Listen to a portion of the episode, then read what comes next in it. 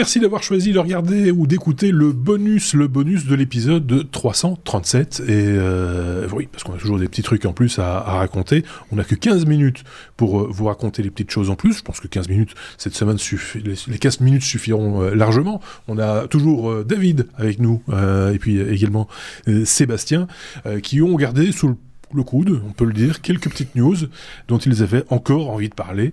Euh, on va commencer avec David. On va parler de la carte RTX 4090 euh, de Nvidia, j'imagine. Euh, forcément.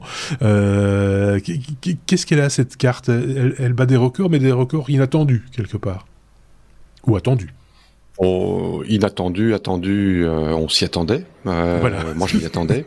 euh, parce que c'est un petit peu ce qui se passe avec les cartes graphiques depuis un certain temps, c'est qu'à chaque nouvelle génération, il faut plus de watts, il faut une plus grosse alimentation, il faut plus de connecteurs, euh, parce que ben, les connecteurs chauffe de trop si on fait passer autant d'ampères euh, dans un petit fil. Donc il faut, euh, au début, il fallait un connecteur externe euh, de 4 pins, puis ça a été 6, puis ça a été euh, 2 de 4, puis ça a été 1 de 6 plus 1 de 4, maintenant c'est 2 de 6. Et si on parle que ça pourrait être trois, trois, trois connecteurs de 6 d'alimentation externe. Et, apparemment, d'après les... Pour les boîtiers, pour, pour, pour les, nappes de câbles qu'on a là-dedans maintenant, on a l'impression d'être chez les pompiers mhm. quasiment, euh, tu vois. Et, et, donc, du coup, il faut les boîtiers de plus en plus gros, ou en tout cas avec de l'espace pour pouvoir brancher ces, ces foutus connecteurs, parce que c'est des grosses nappes qui se plient pas facilement. Enfin, c'est voilà, c'est quand même très contraignant, il faut, il faut bien le dire, oui.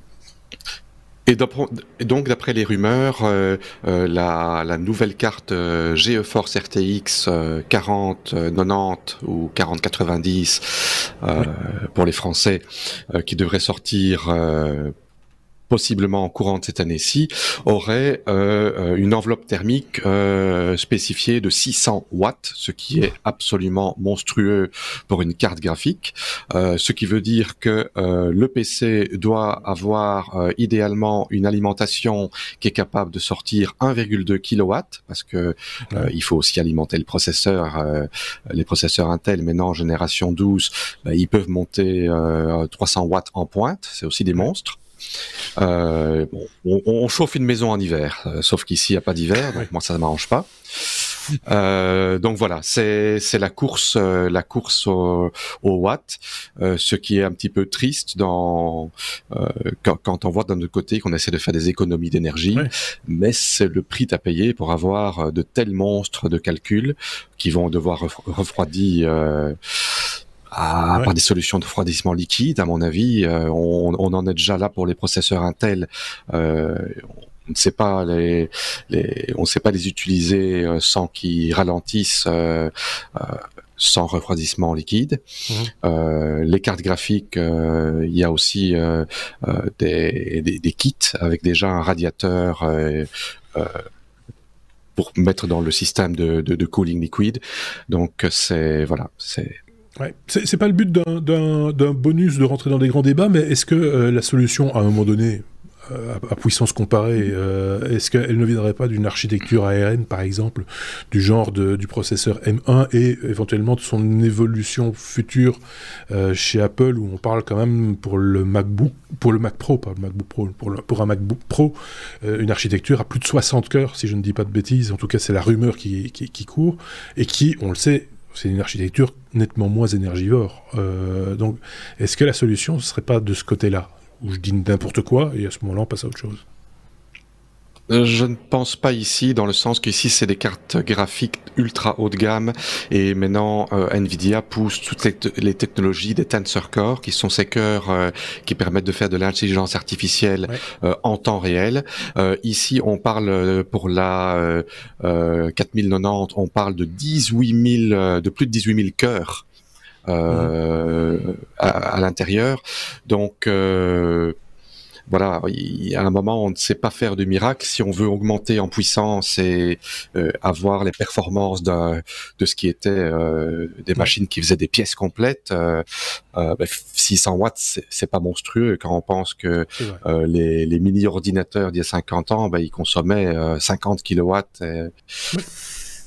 Ok, bon. Et, et, et ça sera chez Monsieur Tout le Monde. Et ce sera chez Monsieur Tout le Monde, effectivement. On va remonter le temps euh, quelques instants jusqu'en 1995. Rappelez-vous, c'était l'époque merveilleuse où sortait Windows 95. Du même 95. et, et, et, mais le, Windows de, de, 95 ou de 95 est-il capable de supporter le web de 2022 euh, Sébastien, c'est la question qu'on peut se poser. La réponse est partiellement. Il y a un monsieur qui a beaucoup trop de temps, euh, beaucoup d'imagination et un peu de talent technique qui a enregistré une vidéo en temps réel, donc non accéléré ni coupé, qui montre ce que c'est que booter un PC de l'époque, avec tout le bruit qui va avec. Vous ah, souvenir du, du check euh, des disques, euh, des disquettes, le comptage de la mémoire, le fermoir, enfin bref. Euh, le temps de démarrer Windows 95, alors ça prend une plombe, hein, on n'a plus l'habitude. Maintenant, on appuie sur son bouton, pouf, le truc démarre ou se réveille. ensuite, il utilise le modem pour se connecter sur un sur un, un, un, ISP. Alors là, il avait plus d'ISP, donc il a dû bricoler un serveur euh, qui fait le, pont sur une connexion internet câble normale, parce qu'il n'y a, plus personne avec qui à qui on peut appeler avec un, modem. En tout cas, c'est pas très courant en tout cas. Euh, ce pont sur une connexion câblée, il l'a limité à 31 k par seconde. C'était la vitesse qu'on avait sur un petit modem US Robotics à l'époque. Et puis il utilise les logiciels de l'époque, donc Internet Explorer 5, Netscape euh, Communicator 4.8, s'il vous plaît, pour essayer de, se de, naviguer sur des sites web et de voir quelle est l'expérience. Si on devait aller sur des sites web, il essaye euh, Wikipédia, il essaye euh, XKCD, le, site web des, petites, des, petites blagues là, en, ah avec quelques dessins. première surprise, bah, c'est que tous ces sites web là, déjà, ils ne marchent pas parce que le protocole SSL TLS a évolué euh, et, donc le, navigateur n'a pas évolué, c'est toujours le Netscape 4.8 de l'époque, et donc ils n'arrivent pas à négocier une séquence de, de, de chiffrement on négocier le, le, protocole et donc le, navigateur arrête avec un message d'erreur qui dit il n'y a pas moyen de se connecter à ce site web là. Il y a très peu de sites, bizarrement Google, google.com euh, accepte encore la connexion avec ces vieux protocoles de, chiffrement, mais c'est le seul qu'il ait trouvé qui, qui, fonctionne encore. Le reste de l'Internet aujourd'hui est en HTTPS sur euh, TLS 1.2. Donc qu'est-ce qu'il a fait? Il a développé un proxy, donc il a configuré son Netscape euh, pour parler à un proxy. Le proxy fait la connexion HTTPS moderne pour ramener le contenu, HTML, CSS, etc. et renvoie euh, l'HTML au, navigateur. Et là, deuxième surprise, bah, c'est que l'HTML d'il y a 20 ans, c'est pas l'HTML de maintenant. Euh, à l'époque, il n'y avait pas de CSS, où, c'était balbutiant. Il y avait quasiment pas de JavaScript, euh, où c'était balbutiant également. Donc la plupart des sites web ne rendent pas. on a le texte qui s'affiche, oui, mais il n'y a pas de layout il n'y a pas de, jolies images et, de trucs comme ça. Et tous les comportements dynamiques dans une page web, genre euh, on tape le début de la recherche sur Google, il y a une liste de suggestions qui s'affiche, bah, bah, tout ça, ça n'existe pas. On est vraiment retour 20 ans en arrière, 20, euh, un peu plus, pardon, 27, ans euh, en, arrière. Ça prend une, plombe, c'est plusieurs minutes pour charger la page de Wikipédia tout est lent. il a téléchargé, il a été sur un repo FTP pour télécharger un petit utilitaire 620K. Euh, 620K, hein, je parle en kilobits ici, 3 minutes et demie pour télécharger son utilitaire. Voilà. Euh, si vous êtes plus jeune que vous n'avez pas vécu ça, ben voilà, c'est comme ça que nous on faisait Internet euh, quand nous étions jeunes il y a il y a 27 ans. Voilà, et, vous comprendrez pourquoi bah, on a des problèmes de dos, parce que assis très longtemps devant un ordinateur, voilà, pourquoi on a mal mangé aussi, souvent froid. Euh... la, vidéo dure un peu plus de 20 minutes, j'ai pris le temps de la regarder en détail. En, entier. et, en, et en entier. Euh, à mon avis, il y a peu de gens qui font ça parce qu'on passe son temps à attendre. Je vais pas parler de nostalgie parce qu'on peut pas être nostalgique de cette époque, mais mais mais euh, mais euh, en même temps, moi, je suis content de l'avoir vécu, mais au-delà de ça, quand on voit les anciens écrans et même les noms de fichiers, tu vois, quand tu, tu vois, ah tiens, oui, Netscape 6.exe, euh, c'est c'est c'est des choses qu'on a tous eu sur nos disques durs à un moment donné à, essayer. Mhm. Je voyais justement le Netscape fonctionner et on voit la. Je trouve que ça m'a. Le splash, l'image de l'image d'ouverture de Netscape avec le fer.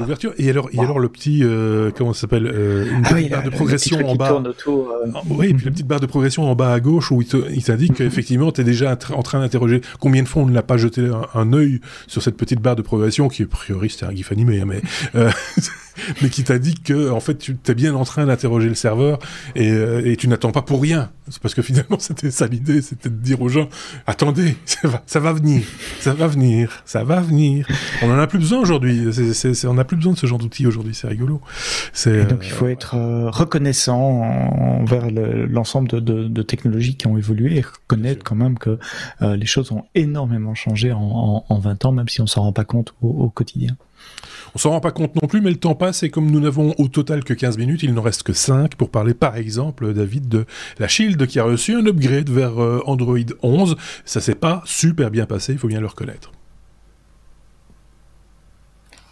Voilà, Nvidia euh, qui était pourtant euh, tellement fait Nvidia encore, oui bon je sais, je parle que d'eux. c'est oui deux sujets ici et non non mais il n'y a pas de souci, vas-y continue parce que le temps tourne. Le temps tourne.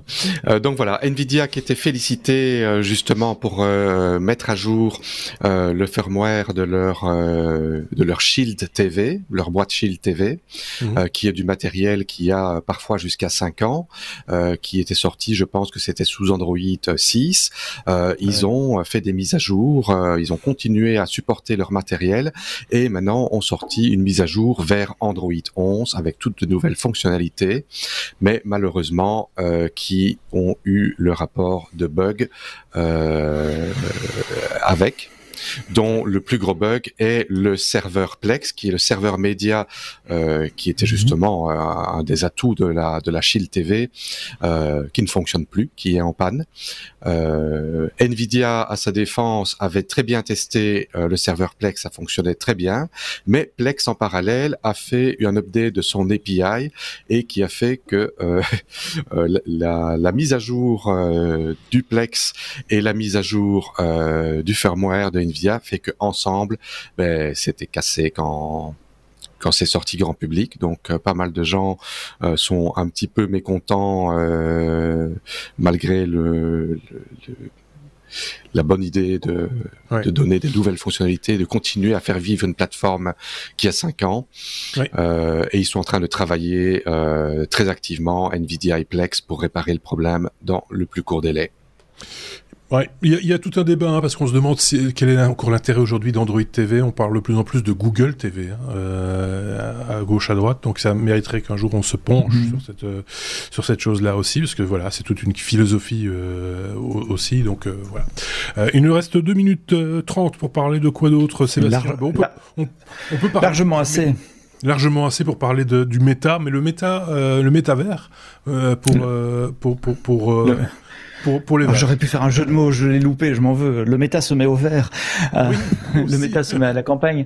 Tout le monde le sait, les vaches qui sont heureuses, détendues et d'or font du lait de meilleure qualité que les vaches qui vivent à l'intérieur. Et donc, quid si nous pouvions apporter le bonheur des montagnes euh, extérieures aux vaches qui sont à l'intérieur? Eh bien, c'est ce qu'un archi un, architecte, un agriculteur turc a pensé en euh, mettant, en achetant et en mettant à ses vaches des casques de réalité augmentée, de réalité virtuelle euh, alors je, je, sais pas quelle marque il, a choisi, mais enfin les, gros trucs qu'on met pour, pour jouer à de, la, à, de la, à de la VR, et leur diffuser ainsi des images de verre pâturage et euh, mettre des sons également dans les tables qui leur fait penser qu'elles sont ou de taureaux. de taureaux, oui. Ce et c'est que c'est un par œil. oui, c'est trop petit le casque pour mettre sur, sur, une tête bovine. Euh, et il paraît que le résultat est là, que les vaches produisent plus et de meilleure qualité, plus de lait et de meilleure qualité. CQFD, il faut équiper tous les animaux d'élevage de casques de réalité euh, augmentée. Vous voyez, deux minutes, ça suffisait largement pour parler de ça. C'était euh, sur Twitter, je ne l'ai pas vu passer ailleurs que sur Twitter. On, on, met le lien dans les notes du podcast. Euh, oui, je, voulais voir les, les photos je ne sais plus, moi je l'avais partagé entre nous et donc forcément, si je l'ai partagé entre nous, ça a dû être aussi partagé sur Twitter par le compte des mhm. technos, puisque je le rappelle, j'en profite vite fait, euh, le compte euh, le compte des technos ainsi que le groupe des technos sur euh, Facebook euh, diffuse euh, notre nos partages de, de, connaissances. Quand on trouve un, un, un, article intéressant, on se le partage entre nous, et eh bien en même temps on le partage à l'ensemble de, de, nos followers. Donc si vous voulez être comme nous, un peu en veille permanente, bah, n'hésitez pas à suivre soit notre compte Twitter, soit notre groupe. Euh, Facebook et, vous, serez logé à la même enseigne que ces deux-ci, que ces deux chroniqueurs-ci, euh, et vous pourrez voir euh, vous aussi ce qui est partagé entre nous. Merci en tout cas à tous les deux. Merci David. On va attendre un petit peu maintenant avant de voir David parce qu'on l'a vu beaucoup fin de l'année passée, début de cette année ici, et voilà. Donc on, se, on se reverra, il n'y a pas de souci. Je vais hiverner. Voilà, il va hiverner. Merci David, merci euh, Sébastien, et on se dit à bientôt. À très bientôt. Au revoir.